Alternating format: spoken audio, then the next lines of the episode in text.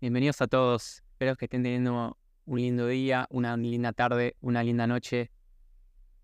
Hacía un tiempo que no, que no compartía, que no salía en vivo. Tuvimos eh, un mes y medio más o menos por Argentina, por Uruguay. Nos tomamos como un tiempo de hacer un poco de introspección, visitar un poco a la familia, meternos un poco en la Matrix, ¿no? en la vida en Buenos Aires, en Montevideo, eh, dejarnos cuidar un poco por la familia y estar ahí en, ese mood.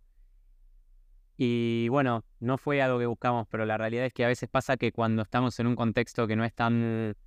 que no nos.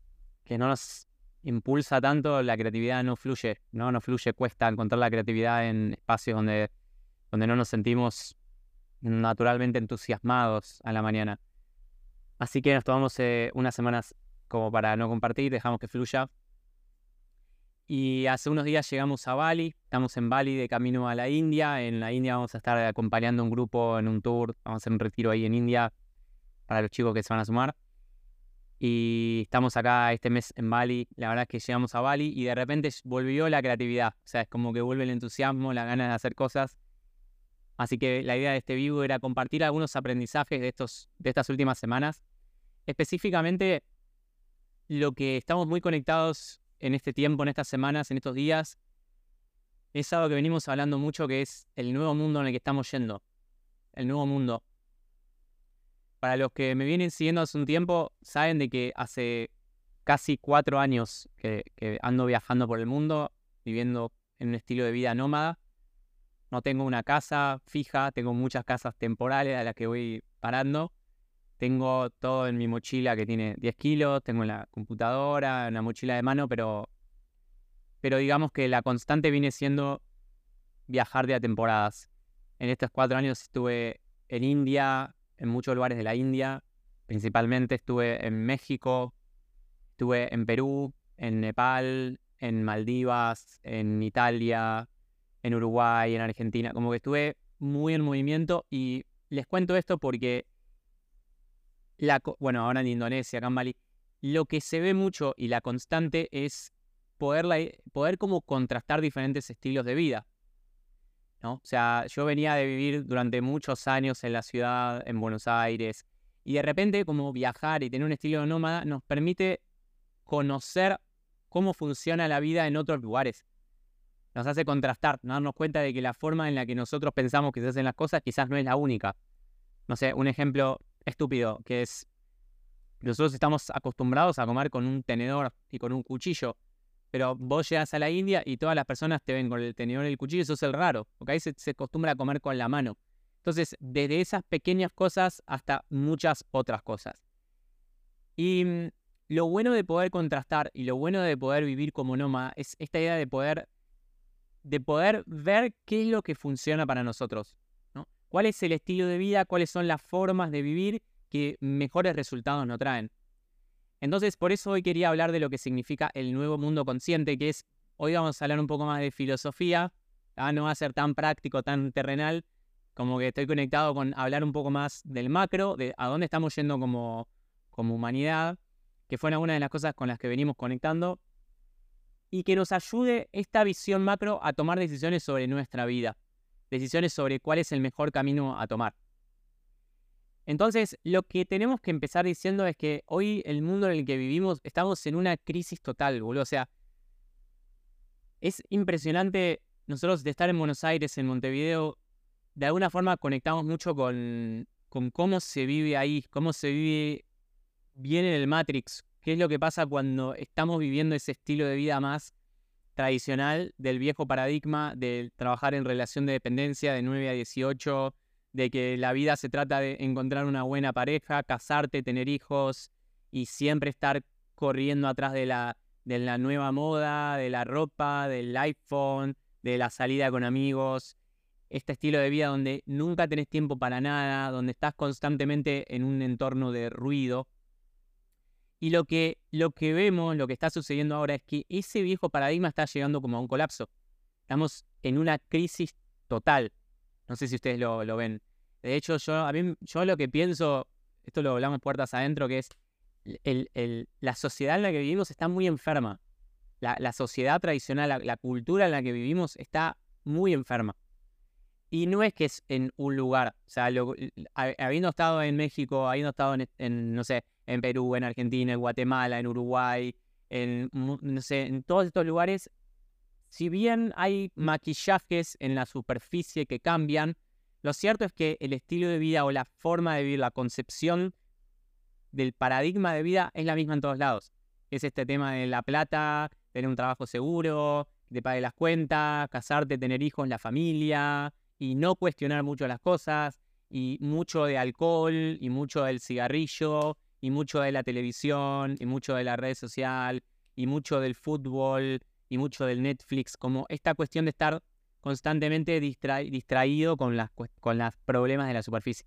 Que está bien, no, es que es un, una crítica, no es que es un juicio, no, porque yo también estuve ahí, yo sé perfectamente lo que es eso. A lo que voy es una descripción objetiva de la realidad. En términos prácticos, lo que tenemos que decir es que la sociedad está enferma, está muy enferma. ¿Cómo sabemos que está enferma? Primero, hoy por hoy estamos en la crisis histórica de ansiedad. Ansiedad, estrés y depresión son las tres pandemias de las que nadie habla. Hoy la gran mayoría de personas en este planeta sufre o de ansiedad, o de, estrés, o de depresión. Ese es el, gran tema. El estrés es la causa por la que después se disparan un montón de enfermedades en el cuerpo, pero la raíz es la sobreestimulación que tenemos. O sea, tenemos una amiga, una amiga que es eh, odontóloga, que estuvimos visitando la Pali, le mandamos un beso grande, que estuvimos ahí en Buenos Aires, y algo que ella nos decía es, el 90% de las personas que la visitan tienen una placa, una placa para dormir para el bruxismo, ¿no? Como este tema de estar mordiendo a la noche. Entonces, sea por A o por B, la realidad es que hoy la sociedad está en una crisis. La, la, hoy, si te fijas los números, las ventas de psicofármacos, de ansiolíticos, está en un pico, en un pico histórico. Nunca en la historia se vendieron tantos ansiolíticos. El otro día había un reporte que decía que en España el 25% de los jóvenes tuvieron, pensaron en suicidarse. O sea, uno de cuatro jóvenes adolescentes en España pensó en suicidarse. O sea, a ese nivel estamos. Después también algo que vemos mucho es niveles impresionantes de obesidad, de las panzas como hinchadas, de comer arroz, de comer eh, lentejas, de comer fritos, de comer procesados, de tomar gaseosa, de tomar como que la constante es alimentar a nuestro cuerpo con, con veneno, con comida basura. Entonces, la desconexión del cuerpo es una constante a lo largo de todo. Entonces, a lo que voy con esto son pinceladas como para darnos cuenta de que el viejo paradigma, la vieja forma de hacer las cosas, está muriendo, está llegando a un colapso. Está llegando como a un colapso. Entiendo que, a ver, si, viene diciendo, eh, como que más o menos entienden esto. O sea, más o menos resuenan con esto. Con la insatisfacción crónica en la que se vive dentro de la Matrix. Cuando hablamos de la Matrix, hablamos de este sistema que está armado como para perpetuarnos. Entonces, uno se pregunta y dice, bueno, ¿Cuál es la alternativa? ¿no? Y hablamos siempre de un mundo consciente. ¿A qué nos referimos con un mundo consciente? ¿O qué es para mí, qué es para Leo un mundo consciente? Consciente no es mejor. Para mí consciente es, es sabio. Tiene que ver con la sabiduría. No es una distinción cualitativa de mejor o peor. Para mí consciente es más inteligente, más sabia. ¿Por qué? Porque si vos comparás el nivel de vida, eh, vos comparás el nivel de vida de qué es vivir en una ciudad de 9 a 18 con tu familia, no sé qué, y comparás cómo es vivir en una isla, en Bali, en la playa, en la montaña, bla, bla, bla, y vos te das cuenta de que la calidad de la comida, la calidad del alimento, la calidad de las relaciones es, es desproporcionalmente mejor acá, cerca de la naturaleza. Entonces, vos te das cuenta de que acá la gente no tiene tanto, tanta neurosis por comprar, tanta neurosis por el drama del que me, de lo que dijo el, la modelo en la televisión, o el drama de la política y la economía. Es como que el, el, nivel de, de, bienestar en general tiende a ser más alto. De hecho, hay muchos, lo que les contaba de las tasas de ansiedad, de enfermedades, tiende a ser mucho más bajo en estos lugares. Una sociedad, una sociedad consciente tiene que ver con la conciencia en la forma en la que, en la que comemos, conciencia en la forma en la que nos relacionamos, en la que compartimos nuestra sexualidad, en la forma en la que nos relacionamos con nuestros amigos, en los hábitos que tenemos, en las prácticas que hacemos, en los trabajos que hacemos. Es como tener conciencia, es tomar decisiones más elevadas. El inconsciente es el que hace las cosas con una lupa, en el que está sumergido en una realidad chiquitita, en una burbuja y que todas las decisiones son de vida o muerte.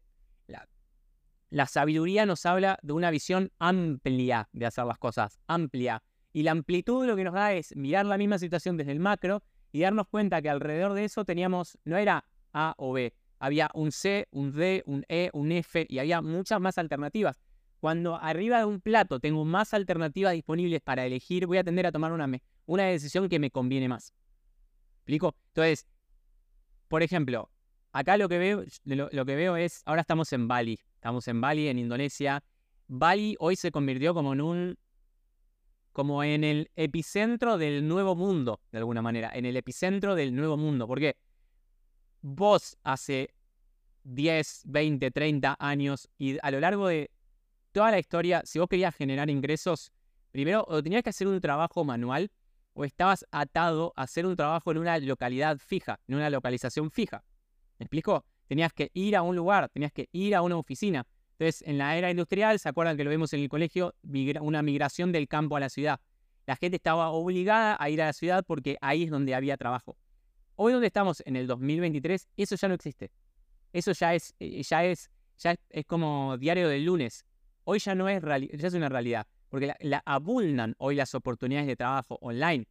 Hoy generar ingresos trabajando por Internet es más accesible que nunca antes en la historia. Quizás que no es algo que va a suceder. A una me dicen, ay, pero vos es muy fácil porque ya lo haces, eso a mí me gustaría, no sé. O sea, entiendo que no es algo que vos puedas resolver ahora, pero de, un día para otro, pero yo te lo juro, si vos te pones, si vos te, pones en la meta de acá a los próximos meses, me voy a generar una fuente de ingresos online, voy a ver cómo puedo... Yo te aseguro que está, abundan, abundan la cantidad de negocios. Entonces, es como que trabajar online se vuelve como una decisión. Entonces, vos ves acá en Bali que está repleto, miles de, miles de personas que viven acá, tienen un estilo de vida más chill, trabajan online, hacen las clases de yoga, de meditación, hay lleno de lugares de comida consciente. En general, las personas no, no, no son obesas, están mucho más conectadas con su cuerpo están mucho más conectadas con la naturaleza, están mucho más conectadas con el mar, con la selva, con la montaña, con los volcanes que hay acá. Eh, y el estilo de vida tiende a ser mejor, tiende a, tiende a ser más disfrutable. La calidad del bienestar es como más, más superior acá que allá. No quiere decir que esto sea blanco o negro y que todo el mundo tenga que venirse acá. Lo que estoy mostrando es que ¿por qué Bali está creciendo tanto? ¿Por qué Tulum está creciendo tanto? hay muchos de estos nuevos hubs, centros para nómadas digitales. ¿Por qué todo esto está creciendo tanto? Porque funciona, boludo. O sea, porque funciona mejor. Porque funciona. De hecho, Bali está creciendo a mares. Está explotando el crecimiento en Bali. En Tulum está explotando Tulum. Eh, no sé, en Guatemala el lago de Atitlán está explotando de personas.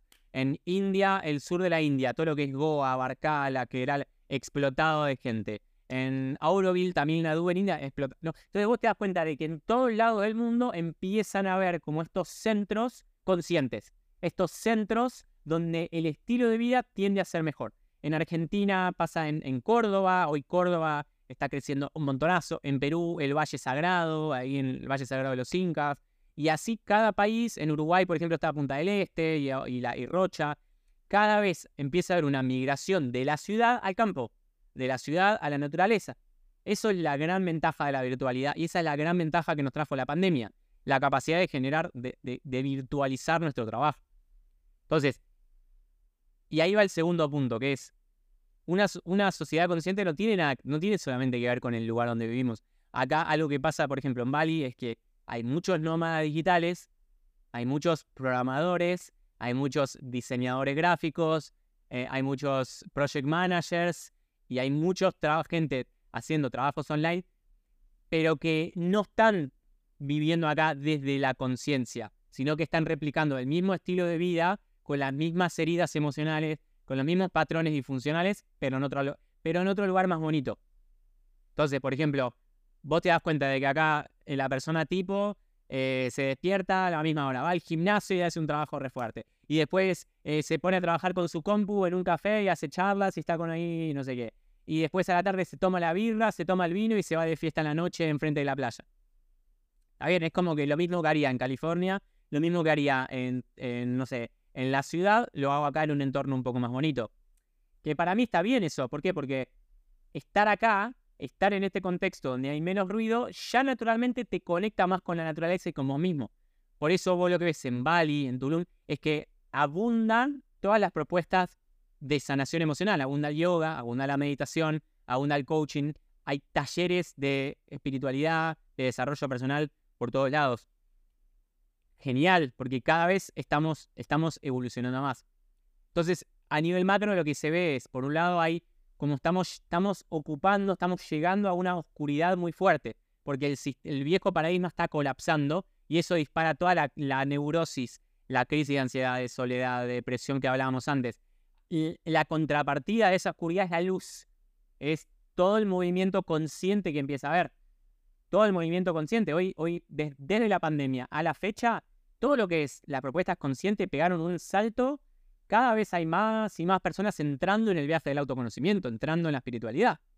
¿no? Yo me acuerdo cuando me fui a Argentina eh, hace cuatro años más o menos, yo meditar todavía era, era un poco loco. Si yo me, me, decía que meditaba y que no comía carne, era como el único de mi grupo de amigos que no comía carne en mi familia era el único que no comía carne y me, me, hacían un poco de bullying, me señalaban todavía, porque meditaba la mañana y comía carne. Hoy es como que si, si no meditas, es como que te miran raro si no meditas. Mm, como que hay algo mal con vos si todavía no meditas, ¿no? O si, o si vos decís que sos vegetariano, que no comes. Es como que hoy todos los restaurantes ya tienen alternativas vegetarianas y hasta veganas, ¿no? Entonces, como que todo el movimiento consciente, la nueva ola, empieza como a hacer la contra, empieza como a contrarrestar toda la oscuridad en la que, vivimos. Es muy interesante cómo se está, cómo se está jugando, ¿no? La, lucha de energías, la luz y la sombra. ¿Cuál es el tema? Y ahí viene la gran pregunta, que es, se las dijo para ver qué piensan ustedes. ¿Vamos a llegar a ver la nueva sociedad consciente? ¿Vamos a llegar a ver el nuevo mundo consciente? ¿Vamos a vivir en el nuevo mundo consciente? ¿Por qué? Porque el paradigma, el viejo paradigma y esta cuestión masculina de encarar la vida, del hacer y del más y del quiero más y del, del desarrollo y el progresismo, nos está llevando a una aceleración. Por eso el, como que este tema del calentamiento global, que es un exceso de fuego, un exceso del hacer. Y eso está poniendo, nos está poniendo en jaque como humanidad. Como que yo pienso a veces que la, el mundo en el que vivimos, la sociedad, es como un reflejo del ego de las personas, del ego, ¿no? Del ego que necesita mostrarse, del ego que necesita más, del ego que necesita consumir porque no se conforma con lo que hay, el, el consumo de recursos, la ignorancia de, de, de pisotear la naturaleza para construir cosas, entonces, como, viste, esta, esta cosa medio tóxica, masculina, pero desbalanceada, tóxica. Entonces, toda esa aceleración que estamos viviendo como especie que nos está llevando a ponernos en jaque como humanidad. Ahí, yo el otro día lo, veía a, a Yuval Harari, ¿vieron? Que es el que escribió Homo el libro Homo Sapiens. Y él decía que hay tres, tres grandes amenazas a la humanidad que son, que son latentes hoy en día. El primero es el cambio climático.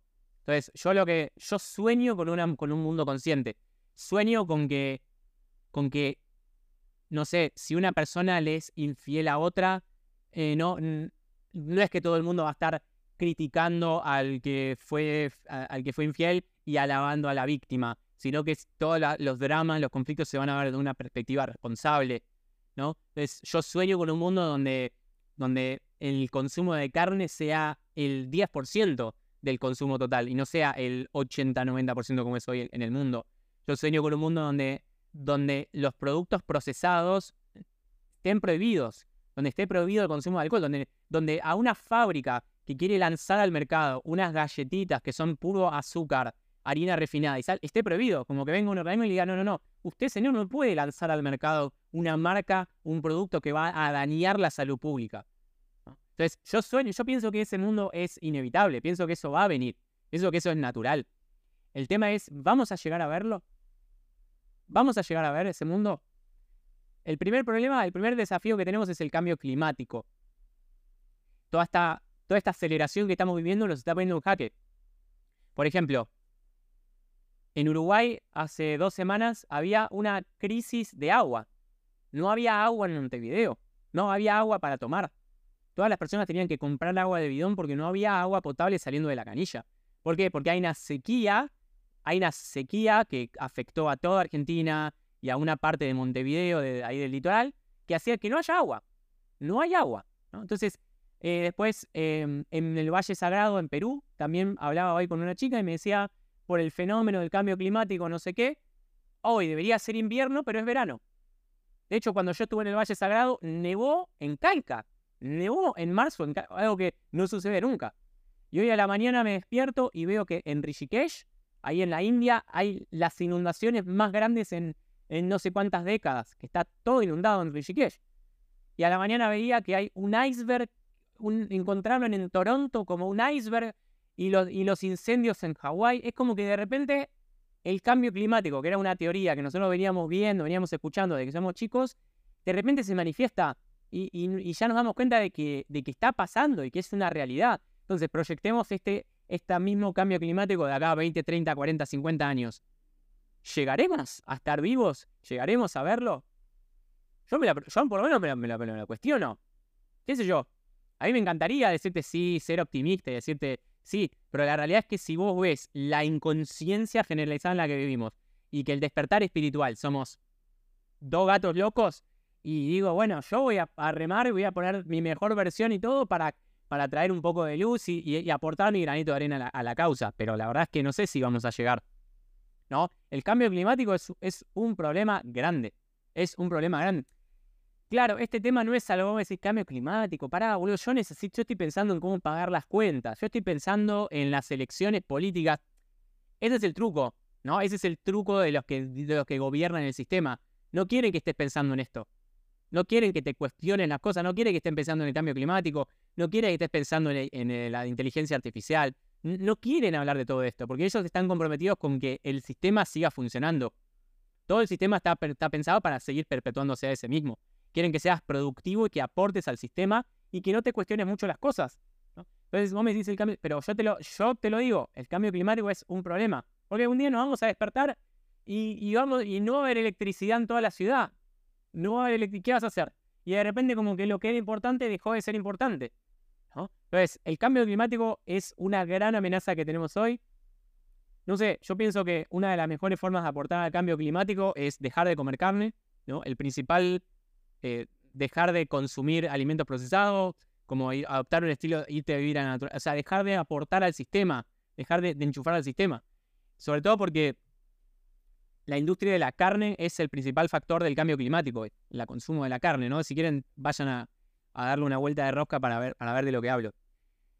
Em, y ni que hablar de la emisión de gases, ni que hablar de la emisión de gases, pero pero yo pienso que, la carne es, un gran problema. Bueno, el segundo amenaza que tenemos es la inteligencia artificial.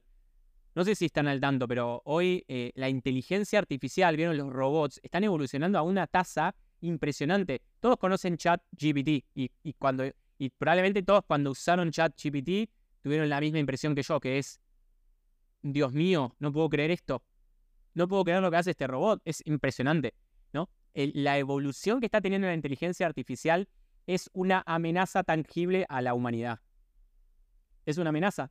¿Por qué? Porque es la primera vez... Vos antes siempre tenías la posibilidad de tomar decisiones en tus herramientas. Vos tenías un cuchillo y el cuchillo te servía para algo, pero en definitiva, la última instancia, si usar ese cuchillo para matar a alguien o no, quedaba en vos. Siempre la capacidad de decidir era, era tuya. Es la primera vez en la historia de que ahora esta herramienta tiene la capacidad de tomar decisiones por vos. Los algoritmos, la forma en la que funciona la inteligencia artificial, es que puede crear ideas por sí misma y tomar decisiones por sí mismas, sin que nosotros sepamos. Entonces, todavía hoy, al día de hoy, al 2023, la inteligencia artificial todavía se ve como algo que están haciendo, pero proyectarlo de acá a 20 años con lo que vamos a hacer. Y yo te digo, qué sé yo, no sé si, em, ¿cómo es? Eh, Terminator, vieron que era que las máquinas se apoderan o Matrix, no sé si, o sea, dejan de ser ciencia ficción, ¿no? Porque lo que yo veo de la, capacidad que tienen estos robots es impresionante. Y las, tecnologías nuevas que se vienen. Entonces, esa es la segunda amenaza. Y la tercera es la guerra nuclear. No, la guerra nuclear es como impresionante, porque nuestros líderes, los líderes políticos, están totalmente sumergidos en la inconsciencia. Y lo único que, lo único que buscan es poder por poder. Ninguno, o sea, a veces jodemos con Celi y decimos, qué lindo sería meter en una habitación, en, un, en, un, en una sala, a, no sé, 40 líderes políticos, 40 presidentes a hacer una ceremonia de ayahuasca. A tomar medicina, a tomar, hacerse, hacerse un retiro de fin de semana que haga eh, yoga, breath flow, ayahuasca, un static dance, una, un kirtan cacao. ¿no? Qué lindo que sería, imagínate, imagínate lo que sería 40 líderes políticos conectando con esto. Entonces, a lo que voy con esto es, todavía las personas que nos gobiernan, todavía las personas que nos gobiernan son inconscientes. Por eso vos tenés a un líder como Putin, ¿no? Que levanta el tele y dice, y ahora voy a hacer una guerra y ataca. Entonces, imagínate lo que sería en el mundo de hoy una guerra, por ejemplo, entre, entre China y Estados Unidos, ¿no? Entre dos potencias mundiales que tienen capacidad nuclear. O sea, con todo el avance que tenemos hoy en la tecnología, en el momento que alguien decide apretar un botón equivocado, esto se termina esto se termina para todos. Entonces, si bien esto parece una ciencia ficción, yo para mí no es ciencia ficción. No es ciencia ficción, porque los que nos gobiernan, las cosas que hacen los que nos gobiernan, es de una inconsciencia total. Y digo todavía, ¿por qué todavía? Porque la evolución de la conciencia naturalmente va a ser de que los líderes políticos del futuro sean personas conscientes. Sean personas que quizás hacen yoga, que meditan, que están más en contacto con la naturaleza, que entienden lo que es la naturaleza, que entienden la desventaja de comer carne, del consumo excesivo de la carne, ¿no? que, están conectados con eso, eh, del consumo de los recursos. Entonces, qué sé yo, mientras haya estos líderes políticos que son tan inconscientes, en la guerra nuclear es un problema, es una amenaza.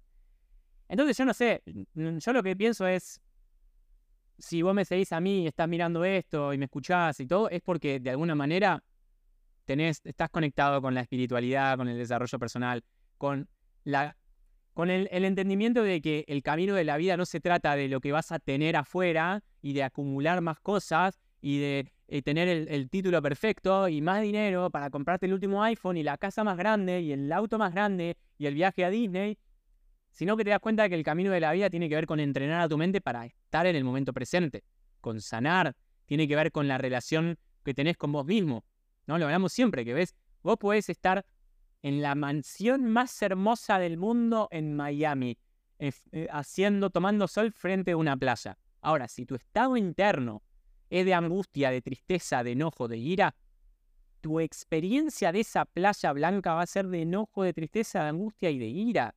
Entonces, no, el, camino del, el camino de la conciencia no se trata tanto de lo que tenés hacia afuera, sino de lo que cultivás hacia adentro, de la relación que tenés con vos mismo. Entonces, tiene que ver mucho más con la idea de estar en un bienestar interno y con pasarla bien acá adentro, de tratar de doblar la realidad y luchar para que lo de afuera se acomode a lo que, a lo que yo quiero. Entonces, ese es el camino, en definitiva, el camino de la conciencia, el camino, el camino de la sabiduría. De hecho, la gran mayoría de nosotros que entramos en este camino fue porque ya teníamos un nivel de comodidad, porque ya teníamos eso y no éramos felices. Ya teníamos la mujer, ya teníamos la pareja, ya teníamos la casa, ya teníamos el reconocimiento, el dinero, la empresa, la ropa, ya teníamos todo eso, pero eso, pero igualmente había un vacío que no, no lográbamos llenar. Entonces, no sé, yo pienso que el mundo consciente es lo que viene, es el nuevo paradigma, es el mundo próximo. Yo pienso que la semilla que estamos viendo ahora en Bali, esto de acá a los próximos 20, 30, 40, 50 años es algo que se va a ver en todo el mundo, en todo el mundo. Este tipo de comunidades más conscientes, donde, como les decía antes, donde la forma de, de vivir es distinta, está mucho más enfocada en un bienestar más que en un bien tener, de alguna manera pero no sé si la pregunta es si vamos a llegar o no. ¿Vamos a llegar o no? Y no sé, eso es algo que, que solamente el universo nos puede responder. ¿No? No sé qué piensan ustedes. también creo, pienso que siendo, trato de ser lo más neutral posible. Yo no soy optimista en el, en el, no soy optimista. Pienso que, o sea, me gustaría decir, eh, sí, vamos a evolucionar rápido y vamos a aprender y el mundo va a cambiar y va a ser... Pero la realidad es que viendo cómo viene la cosa, o sea, si bien nuestra función, nuestra función en este momento histórico y lo que nos conviene hacer es, es contribuir en el despertar de la conciencia, no sé si va a ocurrir. No sé si va a ocurrir. Y a veces pienso que, que no está mal. ¿Por qué? Porque a, veces que tenemos que aprender, ¿no? O sea, como que dejemos de, de... A veces el camino de sabiduría implica pasar por ciertos lugares dolorosos. Entonces, a veces es necesario tropezarse, a veces es necesario caerse, a veces es necesario que venga la cachetada. ¿Cómo que? Para darnos cuenta de que no estamos en el camino correcto. Entonces, fíjate lo que pasó en el COVID, en la pandemia. Y como que ese murieron, miles de personas. Fue nefasto. Pero hubo un montón de cosas que a partir de ese momento empezaron a cambiar.